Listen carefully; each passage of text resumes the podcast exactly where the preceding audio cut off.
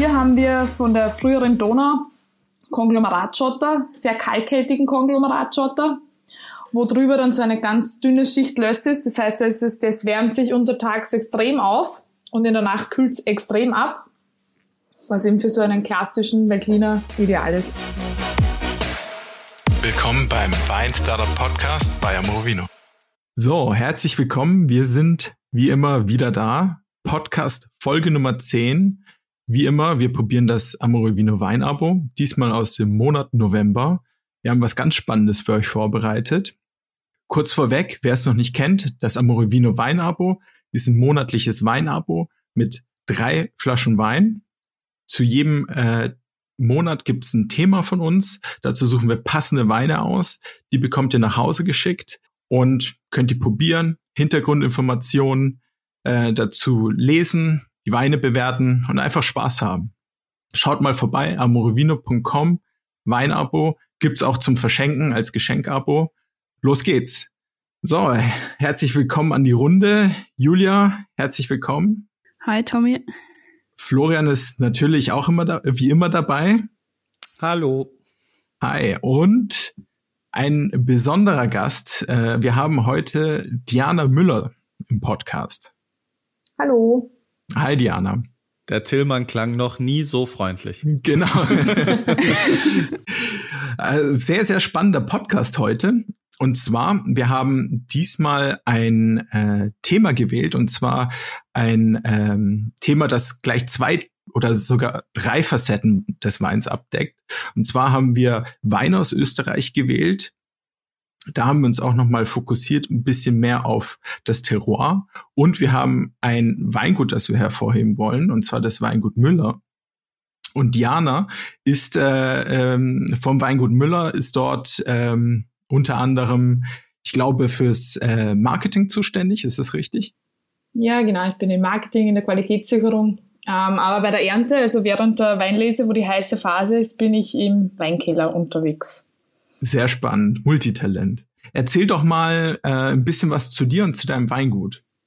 Ja, also ich bin die vierte Generation bei unserem Weingut. Wir sind ein Familienbetrieb im südlichen Kremstal, das ist in Niederösterreich. Wir sind circa eine Stunde von Wien weg an der Donau. Ähm, wir sind ein Weingut, das auf Weißwein spezialisiert ist, vor allem auf grünen Veltliner und Riesling, die zwei Paradesorten bei uns im Gebiet. Veltliner sowieso in ganz Österreich, den kennt man einfach aus Österreich. Ähm, wir kosten ja heute dann auch noch Zweigel, das ist so eine autochthone Rebsorte in Österreich, kann man so sagen, im Rotweinbereich.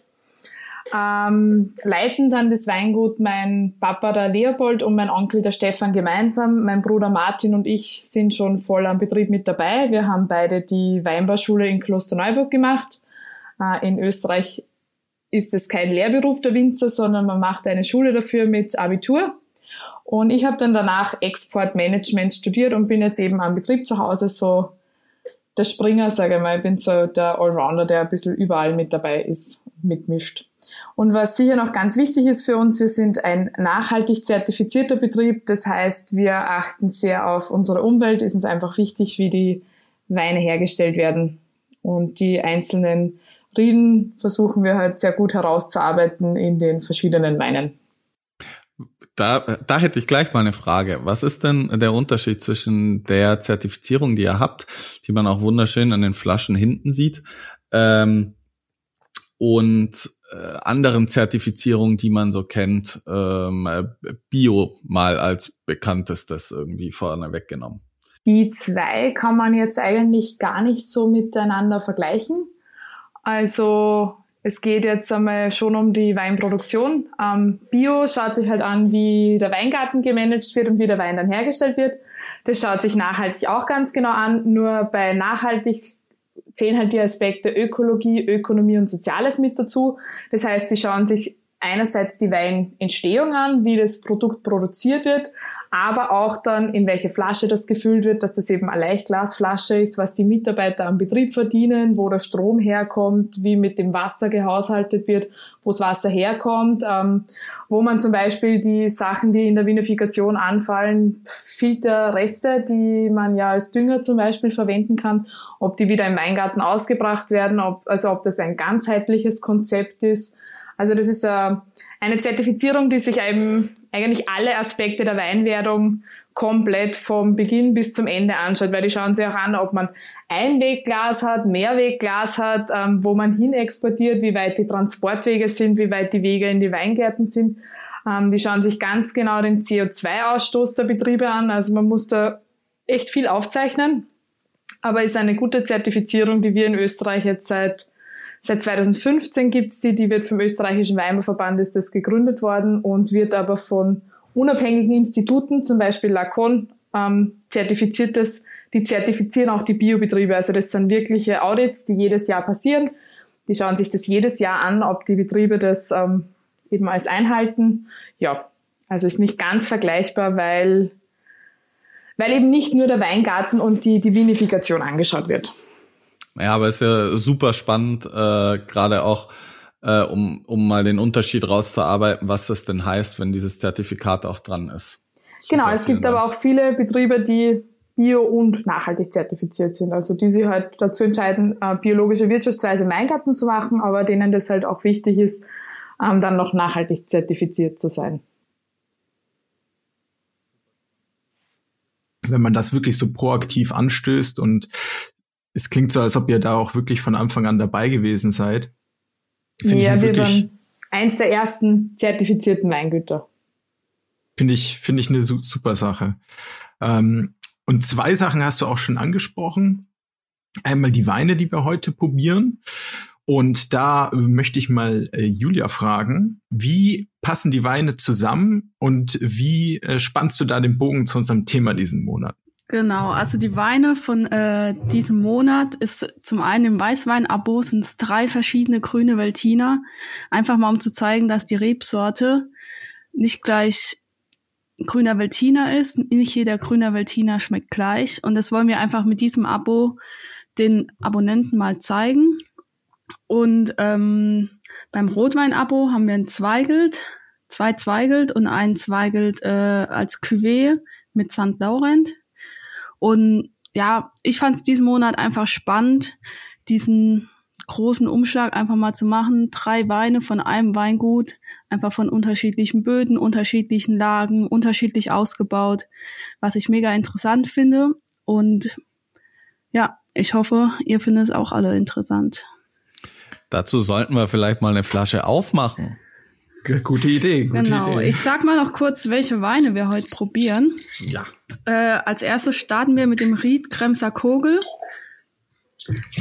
Und Ried ist in Österreich, für die, die es nicht wissen, ist das die Lage. Also in Deutschland sagen wir Lage dazu und in Österreich heißt es Ried. Mhm. Und das ist ein grüner Feldliner. Genau. Grüner Veltliner kennt man ja, also kennt man ja auch in Deutschland als äh, wirklich populäre Rebsorte aus Österreich. Also ich zumindest, denke ich, hab das so mitbekommen. Ja, ist ja, ja. die eigentlich die bekannteste Rebsorte in Österreich, die man international kennt. Kann man die denn nicht auch äh, so ein bisschen mit einem Riesling vergleichen? Gehen die nicht so in die gleiche ah, Ecke? Nein. Nein, okay. Klares Nein. Gut, Direkt. dass du das sagst. Ich wollte auch gerade schon. nein, nein. Nein, also äh, da, da springe ich mal kurz rein. Ähm, ich, ich glaube, es gibt Gemeinsamkeiten. Also neben der Farbe ist es vor allem auch äh, die prägnante Säure, die eigentlich ein Veltliner und ein Riesling haben, was aber unterschiedliche Säurearten oder vom Geschmack her unterschiedliche Säurearten sind. Aber ansonsten der Riesling ist halt sehr stark zitruslastig eigentlich und eher so exotische Früchte, ähm, Stein- und Obstfrüchte. Und der Veltliner in der Regel ähm, hat der eher so grüne Früchte, äh, nicht grüne Früchte, grüne Noten, also so Kräuternoten, ähm, Gemüsenoten, also so grüne Paprika oft auch ähm, und auch eine äh, deutlich höhere Mineralität in der Regel. Ähm, also das sind so meine Erfahrungen mit äh, als als Unterschiede. Super spannend. Probieren wir mal, würde ich sagen, oder? Mhm. Ja, wir dürfen ja heute leider nicht anstoßen. Stimmt, wir Wir machen müssen ja äh, von zu Hause den Podcast heute Genau. aufnehmen, jeder für sich. jeder für sich, haben auch die technischen Hürden mit Bravour gemeistert, sage ich mal. Zwinker-Smiley. Ich mach ich mach's mal so. Man merkt sofort diese packende Säure, ähm, die aber in dieses in dieses Grüne geht. Ja, also ich finde, man hat da so Kräuter, äh, äh, Blumenwiese, wirklich eine, eine schöne, erfrischende, also auf eine erfrischende Art und Weise. Mhm. Also das, das mit den grünen, also grüne Früchte oder grüne Akzente, grüne Noten, habe ich auf jeden Fall auch sofort. Und ich finde den schön animierend auch. Der hat in der Nase, also ganz, ganz typisch für, für, für Kremstal, wo der Veltliner jetzt her ist. Wir haben ja hier eine, eine nähere Herkunftsbezeichnung. Wir haben ja einen Kremstal DRC, also wir haben in Österreich das DRC-System. Ähm, da hat jedes Gebiet ähm, verschiedene Rebsorten definiert, die ganz typisch für das Gebiet sind. Bei uns im Kremstal sind das eben Veltliner und Riesling. Und beim Veltliner und beim Riesling eher sehr fruchtbetonte Typen. Ähm, beim Veltliner ist es so jetzt, beim Kogel, das ist eine Riede-Lage in Deutschland, ähm, ich bei Riede, die nicht weit von der Donau weg ist. Man hat sehr starke Tag-Nacht-Temperaturschwankungen. Das heißt, das ist super für einen fruchtbetonten Veltliner. Und ich finde, er hat in der Nase einen ganz einen schönen grünen Apfel. Ganz typisch für, für fruchtigen Veltliner. Und hinten raus diese typische Würze. Also am Gaumen ist es wirklich was, was Würziges da. Ja, also mit der Würze kann ich auf jeden Fall zustimmen. Das finde ich auch. Hm, Was für Böden haben wir denn bei dem? Also wir haben im Kremstal großteils Löss eigentlich, eigentlich immer. Und ähm, Löss ist ja eine, eine Mischung aus, also ein, ein Lehmboden mit sehr hohem Sandgehalt, also der ist nicht so schwer wie ein Lehmboden. Und hier haben wir von der früheren Donau Konglomeratschotter, sehr kalkhaltigen Konglomeratschotter, wo drüber dann so eine ganz dünne Schicht Löss ist. Das heißt, das, ist, das wärmt sich untertags extrem auf und in der Nacht kühlt es extrem ab, was eben für so einen klassischen Veltliner ideal ist. Super spannend. Ist, würdest du sagen, dass Grüner Veltliner, also so wie du das auch beschreibst, dass, dass der eben sehr viel aus der Lage oder aus dem Ried oder den klimatischen und Also Terroirbedingungen beim Veltliner, zieht? wie bei allem, finde ich, spielen einfach sehr viele ähm, Parameter zusammen.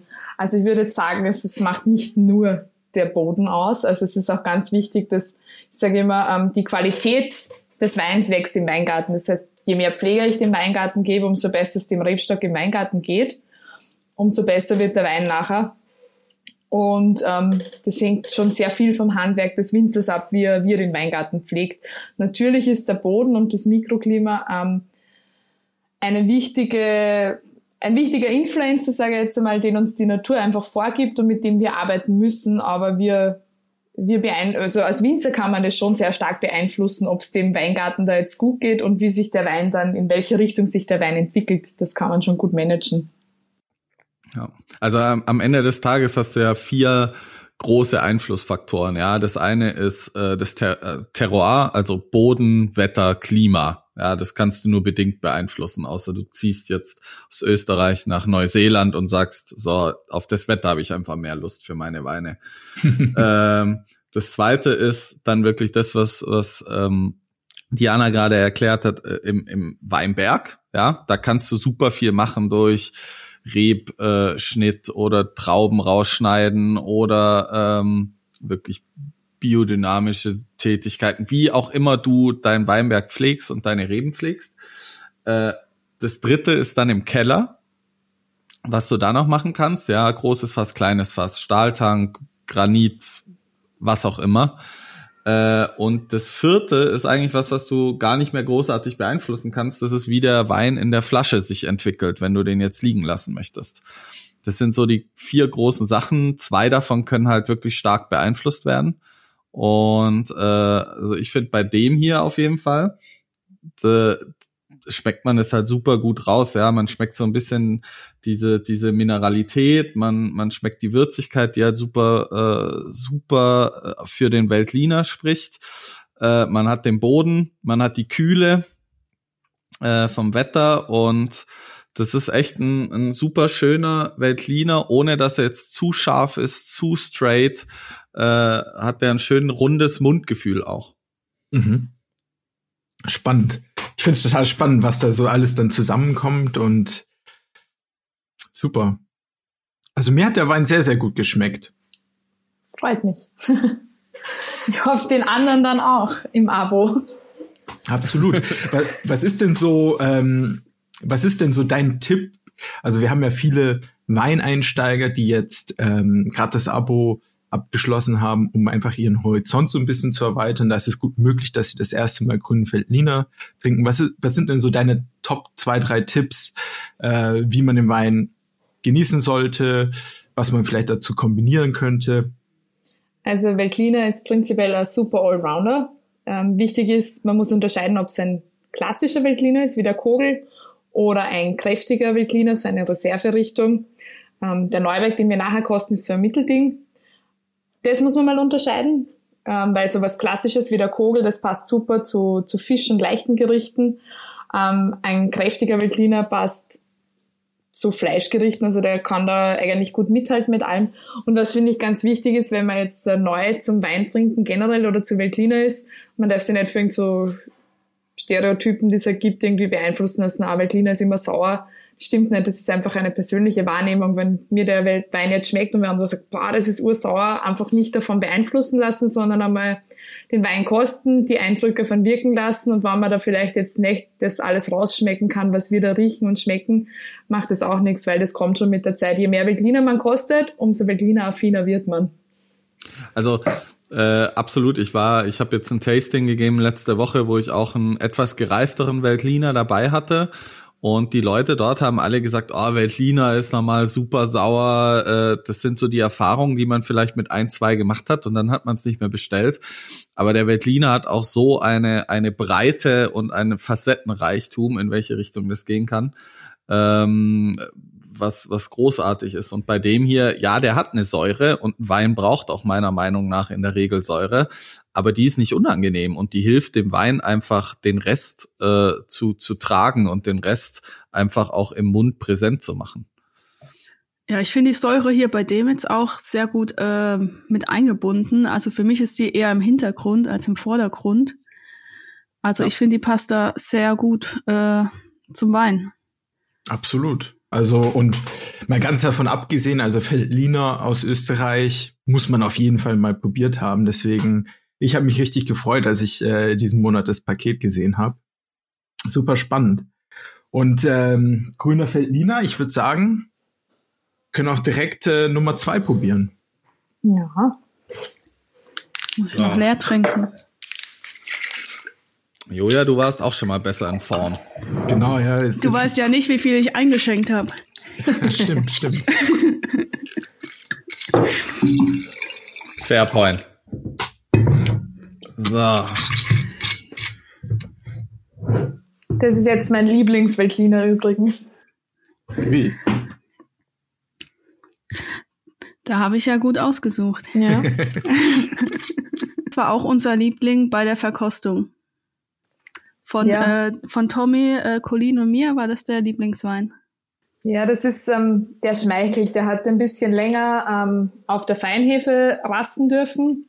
Der hat nicht ganz so rassige, spritzige Säure, ist jetzt auch nicht mehr so ein ganz klassischer Veltliner. Also schon noch klassisch, aber schon ein bisschen kräftiger. Und ähm, der Boden da ist, wir sagen dazu, ein fetter Boden. Ja, Es ist ein Lössboden, wo der Rebstock richtig viel rausholen kann. Und so wird auch der Veltliner ein bisschen breiter.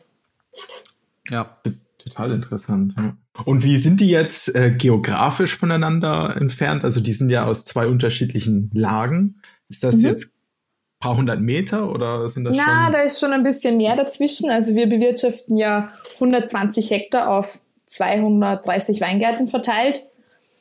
Ähm, der Kogel ist in Hollenburg, deshalb Kremser Kogel. Der Neuberg ist dann Richtung Stift Göttberg rüber. Also es sind schon so mm, eineinhalb, zwei Kilometer dazwischen, würde ich jetzt mal sagen. Und vom Bodenprofil halt ganz anders. Der Neuberg ist nicht mehr in Sichtweite zur Donau, hat ein ganz anderes Mikroklima als der Kogel.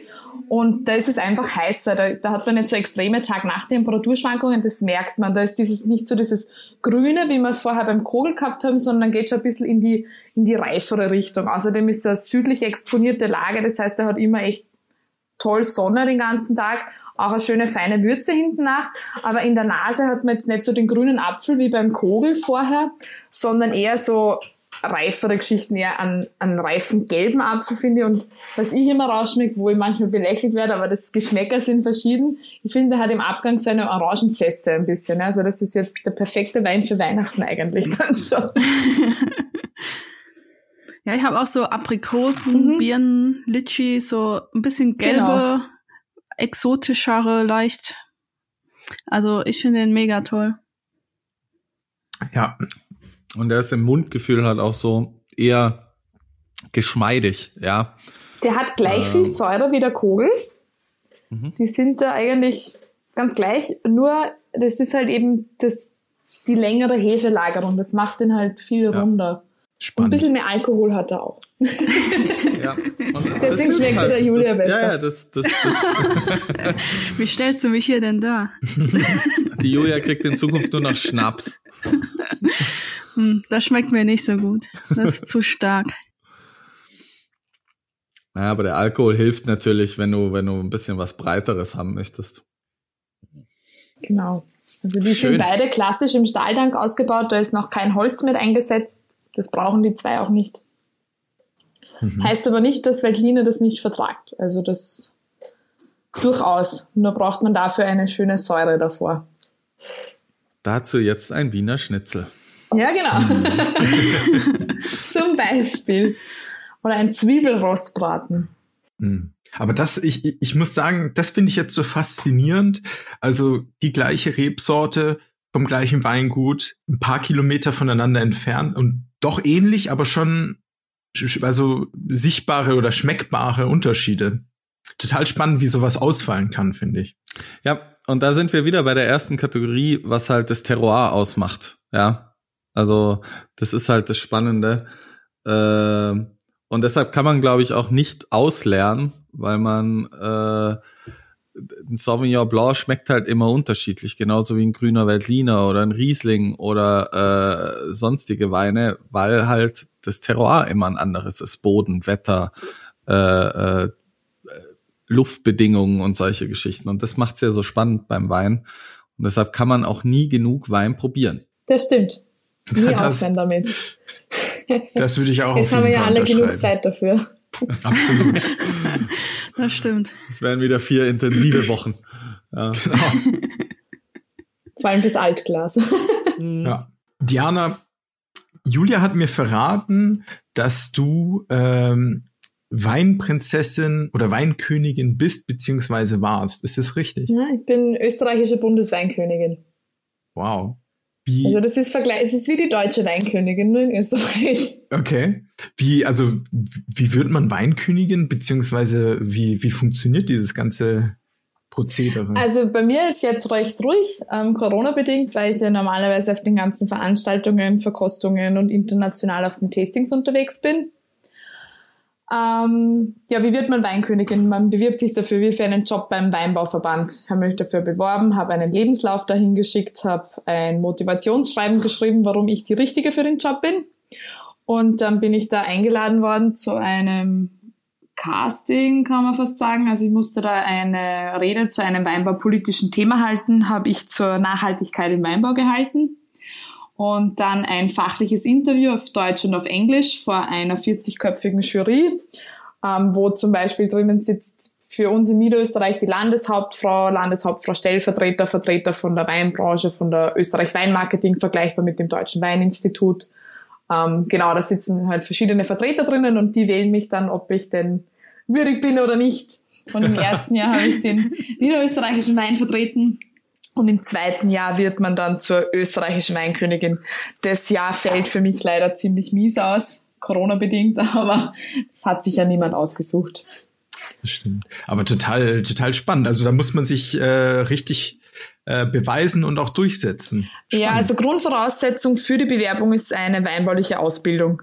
Mhm. Ähm, das heißt, das habe ich ja mit der höheren Bundeslehranstalt für Wein und Obstbau eh erfüllt und ähm, man braucht eine starke Bindung zum österreichischen Wein. Also jetzt nicht Grundvoraussetzung, dass man ein Weingut zu Hause hat, aber dass man in der Weinbranche arbeitet. Also wenn ich jetzt kein Weingut daheim habe, weiß ich nicht, dass ich irgendwas Sommelier arbeite oder äh, in einer Vinothek oder irgendwas einfach einen Bezug zum österreichischen Wein muss ich schon aktuell haben. Es reicht nicht, dass ich sage, interessiert mich und ist nett. Mhm, genau. Spannend. Und das heißt, danach äh, repräsentierst du das Weinland Österreich ähm, im In- und Ausland. Genau, in einem normalen Jahr wäre ich sehr viel unterwegs, gerade im November, wo die ganzen Weintaufen in Österreich eine große Tradition haben. Wir hätten am, Freit am Donnerstag Bundesweintaufe im Burgenland gehabt. Das ist natürlich Corona-bedingt abgesagt. Auch die Landesweintaufe nächste Woche ist abgesagt.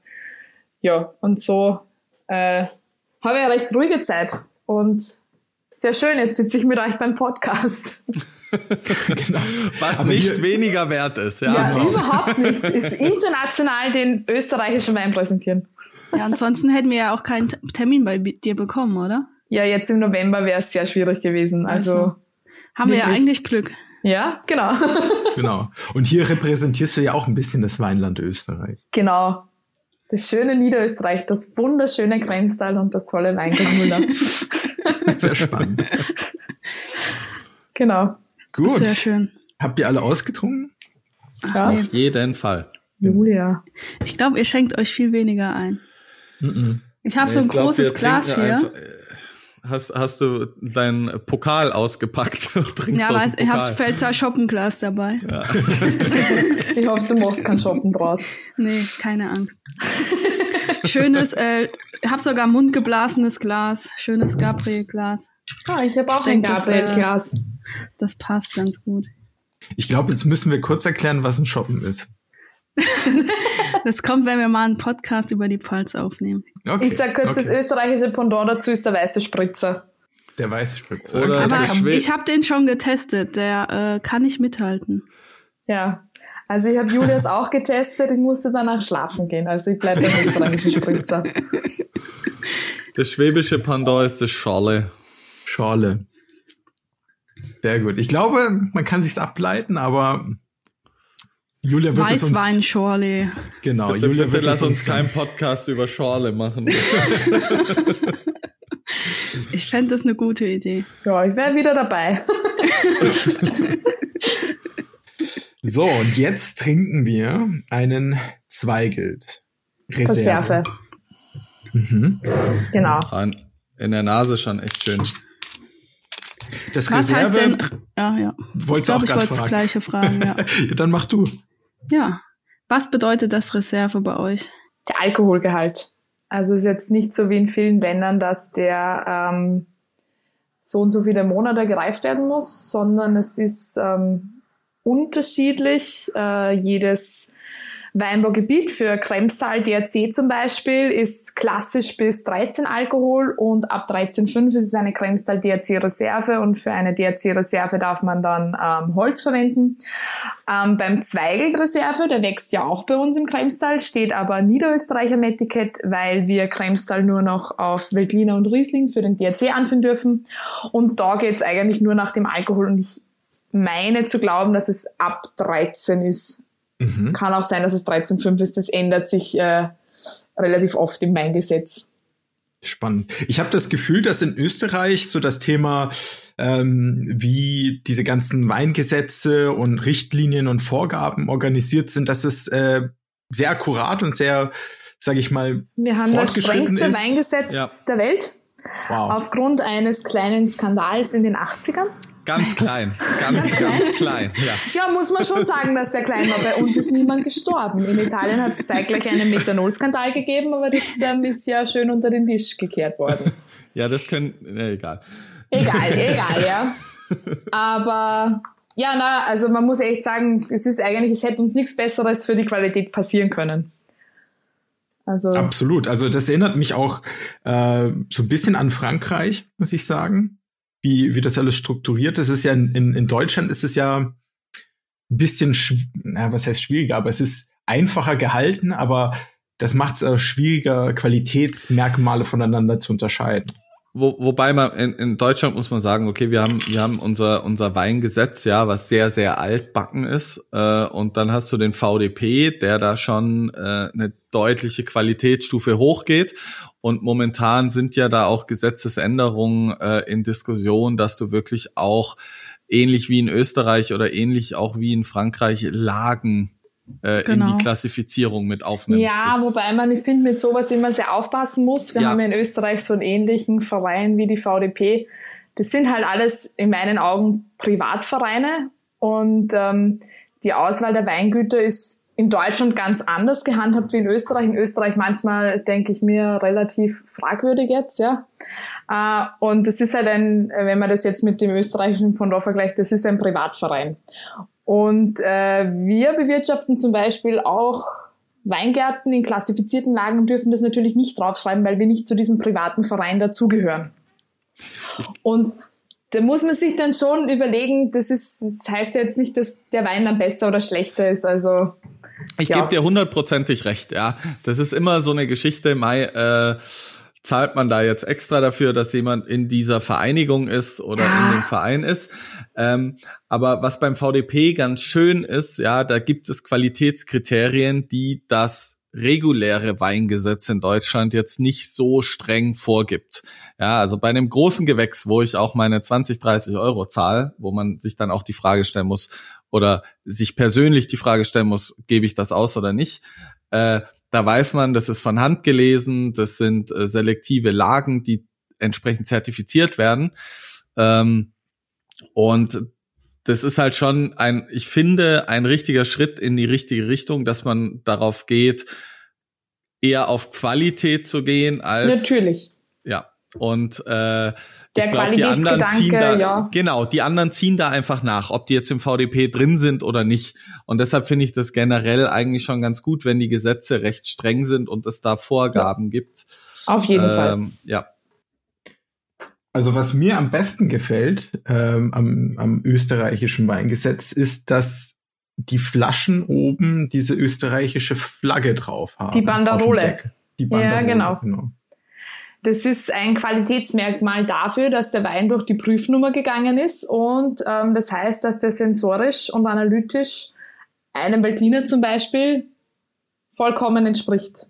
Und wenn dann da noch DRC mit draufsteht, ähm, dann meistens am Rückenetikett, weil vorne nur das Gebiet angeführt wird, dann hat er noch eine zweite Qualifikation, sondern dass der halt ein österreichischer Qualitätswein ist, der typisch für Veltliner ist und ganz herkunftstypisch für das Gebiet. Also dass es ein ganz typischer Veltliner aus dem Kremstal zum Beispiel ist. Also wenn die rot-weiß-rote Flagge oben drauf ist, kann man sich sicher sein, dass man da einen guten Tropfen in der Flasche hat. Das sollte man sich sicher sein. Was, was mir noch aufgefallen ist, generell bei österreichischen Weinen, aber auch bei euren, ihr setzt schon sehr stark auf Drehverschluss, oder? Ja. Ja, also das ist ganz einfach. Es hat ja bei uns auch diverse Phasen von Naturkork, Plastikkork. Wir haben auch alles durchgemacht. Und von der Gastronomie ist einfach der Drehverschluss sehr stark gewünscht. Und ich denke mal, wenn ich jetzt von mir als Privatperson ausgehe, ist es natürlich auch leichter, wenn ich die Flasche aufschraube, zuschraube und wieder in den Kühlschrank stelle. Ähm, es gibt dann noch so einen gewissen Kick, finde ich, wenn man einen Naturkork aufmacht, ist schon schön, ja. manchmal so eine Flasche zu ploppen. Also wir haben auch ein paar Weine im Reservebereich, also im, im High-End-Bereich, ähm, die schon mit Naturkork, fünf Weine sind es bei uns.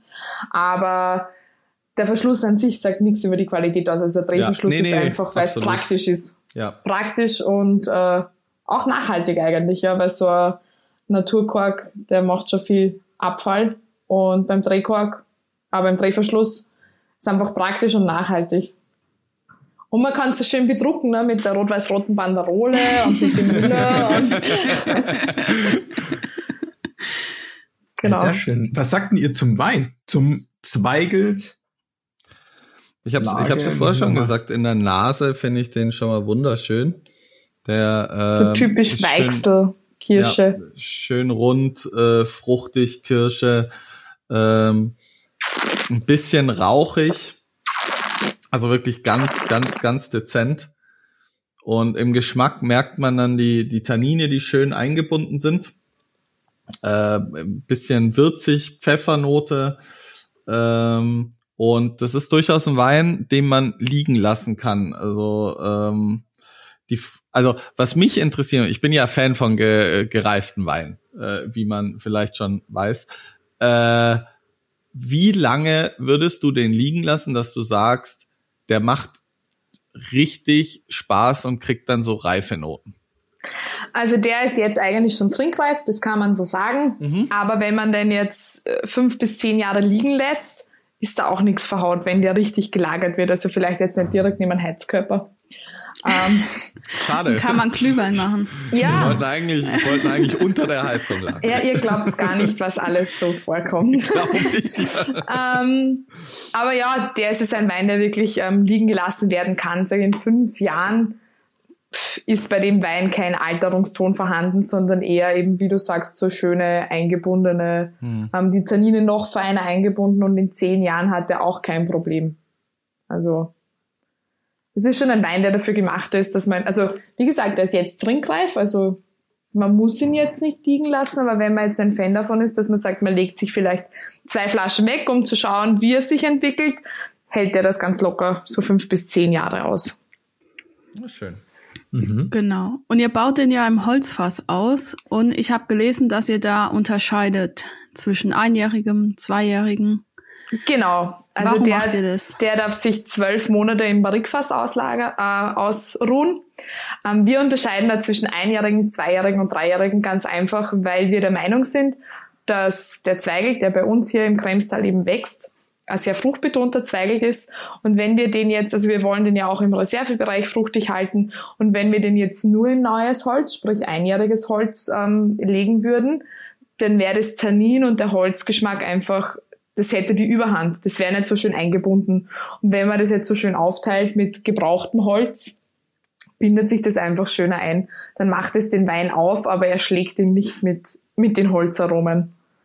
Wie groß ist denn, also das ist jetzt Nerdwissen, aber wie groß ist denn euer Holz? Wie viel Liter passen denn da rein in das? Das ist jetzt im klassischen Barrikfass, das sind 225 okay. Liter ja. beim, beim Zweigelt Reserve und wir haben einen zweiten Rotweinküvier, der da auch noch drin liegen darf.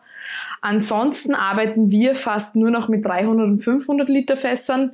Der Laurenz ist ja auch im Paket drinnen.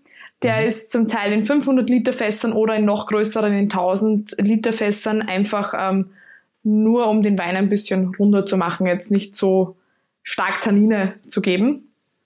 Aber das ist mhm. Philosophie-Sache vom Winzer, sage ich immer. Ja, das ja, ja. Und ja. nur für die Zuhörer, also der Wein, den lagert man im Holzfass, weil er da so ein bisschen einerseits natürlich die, die, die Einflüsse vom Holz hat, aber auch äh, besser atmen kann oder besser, sage ich mal, genau. sich entwickeln kann.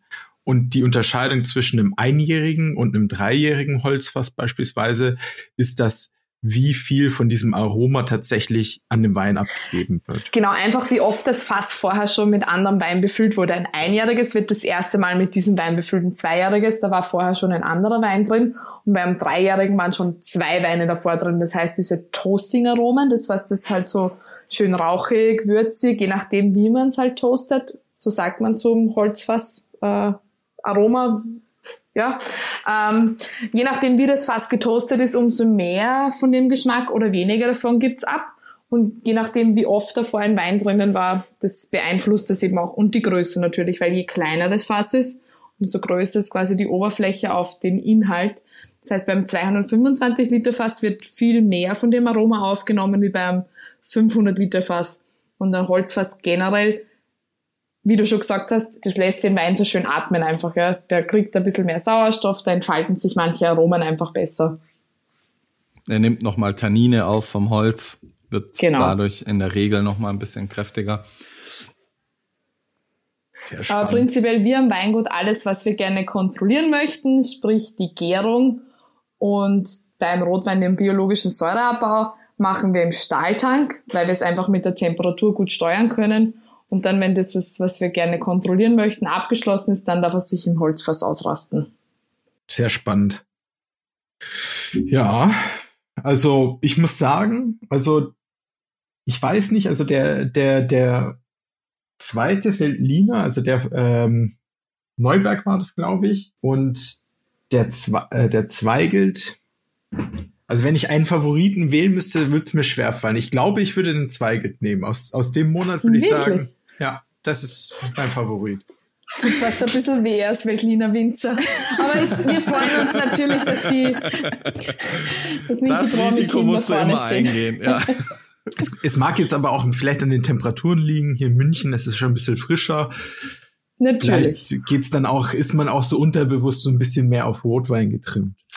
Also ich würde ja den Zweigelt, den würde ich zu einem Zwiebelrostbraten äh, äh, dazu nehmen. Ich glaube, das ist einfach ein perfektes Match ähm, mit so einer schönen äh, äh, Jus, Kalbsweinjus und äh, den den Veltliner äh, zum Schnitzel mit ein bisschen Krähen und äh, äh, Petersilie drüber. Mega. Geil. Wo der Neuberg auch echt gut dazu passt, ist Asiatisches, weil der die Schärfe ein bisschen rausnimmt, ja. einfach weil der ja. Guten Körper eigentlich schon hat. Sehr, sehr spannend. Also ich glaube, da gibt's echt einiges äh, zu entdecken diesen Monat und im Podcast auch einiges zu lernen. Also ich habe schon über Österreich und Weinausbau, äh, also richtig, äh, richtig spannender Monat. Ja, sehr informativ heute alles.